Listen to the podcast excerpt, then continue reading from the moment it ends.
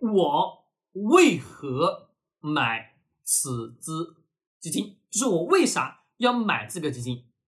好，各位先写好这个问题，写完之后，我们再来展开去想象一下，展开去思考，就是我买这个基金的原因是啥？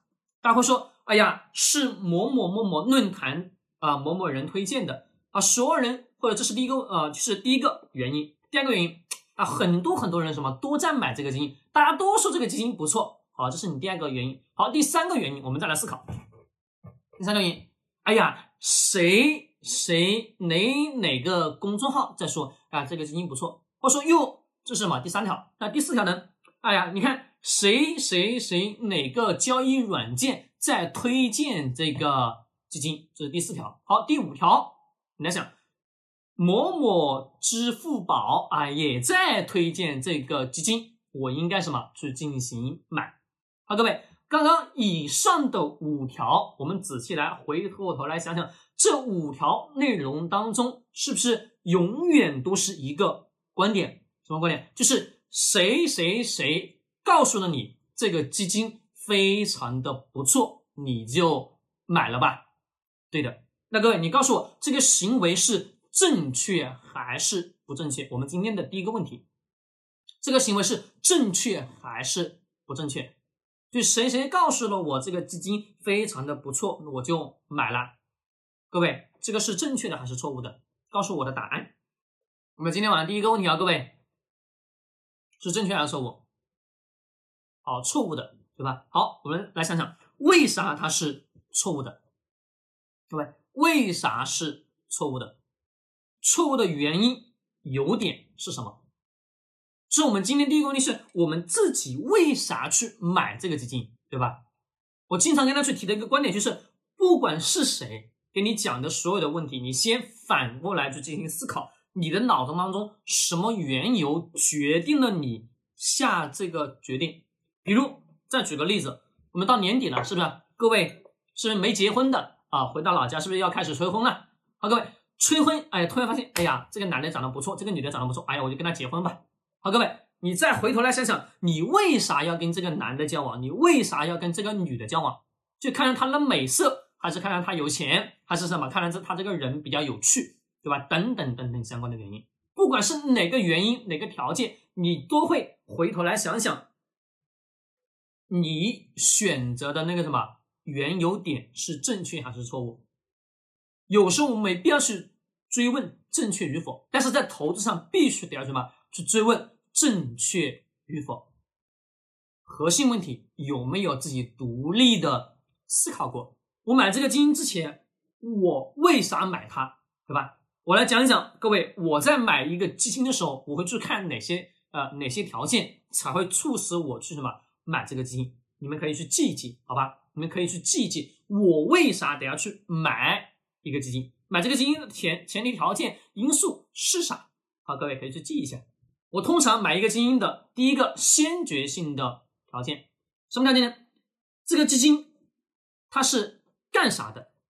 这是我第一个问题，就是我会去想这个基金你是干啥的？啥意思？就是这个基金今天是股票型基金，还是混合基金，还是什么债券型基金，还是什么我们指数型基金？好，各位。混合型基金、股票型基金、指数型基金、债券型基金，如果你们不懂，可以提问，好吧？不懂可以提问。如果这些都不懂，那接下来啊，一定要好好学，好吧？这些如果都不懂，一定要好好学。非常简单，我首先得要去了解这个基金它是干啥的，是区分它们也非常简单。怎么区分呢？就是看它的那个基金上的名字。比如，举个例子啊，各位，易方达消费行业股票。那各位，易方达消费行业股票，他告诉我这个基金属于什么基金？它是属于股票型基金嘛？消费行业当中的股票类型的基金，没错吧？好，既然如此，那我们知道它是股票型基金，但它名字叫做什么就已经直接告诉你了。再比如，广发双擎升级混合 A，啊，各位，这个股票啊，这这个基金，各位告诉我是什么？它当中是不是含有两个字叫？混合对吧？也是它那个什么，它也就是属于混合型的资金。好，OK，买它的所有的前提条件，先知道它是买哪个领域的，也就是它是干啥的，它是做什么东西的，这是我买基金的先决条件。假设我要什么买一个基金，我会去先想这第一个问题。那第二个问题是啥？第二个问题就是这个基金的规模有多大，就是我得要去思考的问题。大家会说，这个买这个基金跟我们买这个基金的规模有多大，有多大的关系呢？关系特别特别的大。那为啥呢？很简单，就是如果说这个基金的规模过于太小，过于太小，一个问题就会出现，什么问题呢？可能会被清盘。这个在我们的一些小视频、短视频当中给大家已经普及过了。那被清盘的风险就是我们什么？买进去的钱最终会给我们退回来，这是注定的。但是可能会存在什么相对应说比较多的一些亏损，也不会亏没。但是呢，那个钱什么会被退回来？那我们要想想，它规模是越大越好吗？各位，规模是越大越好吗？也并非如此。如果规模过于太大，也会出现第二个问题，什么问题？就是。规模太大，对于基金经理的投资能力要求会非常非常之高。那么想，这个基金的规模多少才是相对应来说合适的呢？我通常一般买基金在二十亿以上到一百亿以下，这是我思考的第二个问题，这也是我选基金的第二个标准。这个标准也就是来规避了基金规模过大。干嘛呢？会对基金经理要求太过于太高，因为资金量特别巨大的时候，对于投资人来讲，他的风控能力什么要求就会非常非常的强。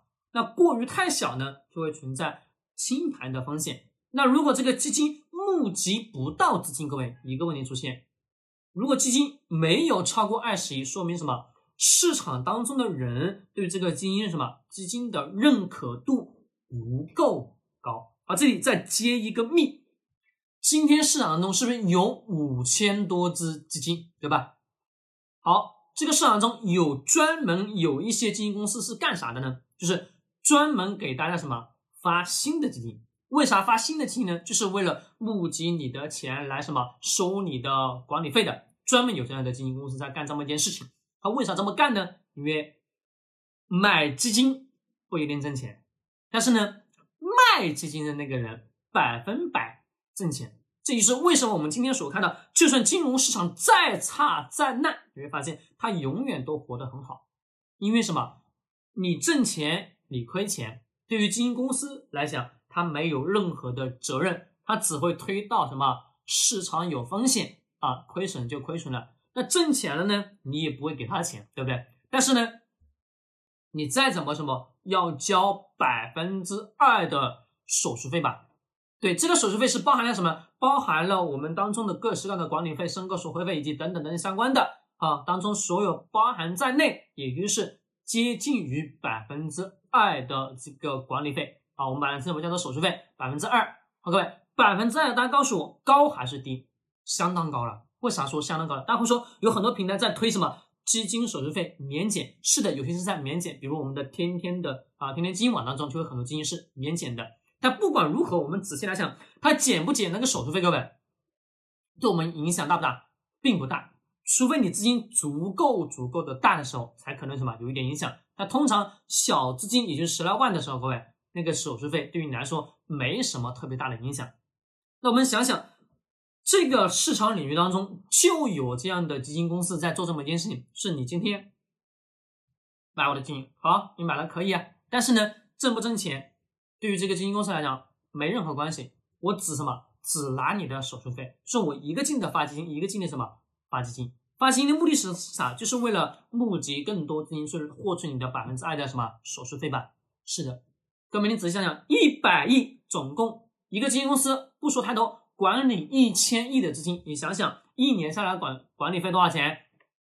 百分之二，每交易一次啊，每交易买卖一次，各位百分之二的管理费，你们算一下，一千亿的百分之二还不算当中有大量的人频繁来回的什么不断交易的，你想想这一笔钱是有多么的庞大，足够大吧？是的，是我一直想开这么一个基金公司。各位怎么干呢？就按我刚刚所所说的干，不断的发基金，不断的发基金。为啥？因为这个钱比投资来的更加的安稳。因为你挣钱与否，你还是什么？还是得要去交手续费、交管理费吧？对的，稳稳的、妥妥的什么纯收益啊？但是回头我们再来想想，我们对于投资人，我们自己是投资人，对吧？我们要思考这些问题，我们要看到事情的本质。好，这个完了之后，我们刚刚讲的是第二个，对吧？我会去看它的基金的规模。那第三个条件，我在买卖的时候，我会去看什么呢？对，接着往底下走，我会看什么？到归非常非常关键点，就是我得要去看看这个基金经理人是谁，我要去知道这个基金经理人是谁，也就是什么，我的这个钱给了哪个什么哪个人，哪个人在拿着我的钱什么在进行着买卖跟交易，就是我得知道买任何基金的前先定条件，我得知道我的钱给了谁。那这个人有没有能力，有没有本事让我的钱变出来更多更多的金钱？这是一个先决的条件。那基金经理人，我们怎么样去判断哪个基金经理人就一定什么是好的呢？一个非常重要的指标，这个指标是啥？是我们等下去知道今天这个基金经理人的从业年限是否满足五年以上。他会说，为啥要五年呢？你难道不能一年、两年、三年吗？为啥要偏偏是五年呢？各位，两年只能说刚刚入门，三年凑合，五年为啥呢？是因为五年这个时间在这个行业当中混了五年，拿了前面别人的资金，什么不断的练手，不断的练手，不断的练手，干嘛呢？练成了有一点投资能力的。五年是一个基础性的标准线，因为你得知道，今天市场中大量的基金公司是刚刚从学校毕业的研究生毕业的，各位，在学校里面学的所有什么，所有的信息都是理论性的知识，大家知道，而理论性的知识知识有一个最大的误区，什么？它是跟实际的投资完全是两回事。那这个时候我们得要去知道。这样的刚刚毕业的大学生、研究生拿着我的钱在投资，简单点可以这么理解吗？各位，就是拿了你的钱干嘛？练手、练投资能力，对吧？因为啥？亏损与好跟基金经理没有半毛钱的关系。这个内容我在以前跟大家说讲过，我今天再来把它讲再讲一遍，很简单。因为在中国的基金的行业内的法律法规体系当中。投资人亏损的钱不保底的，也不兜底。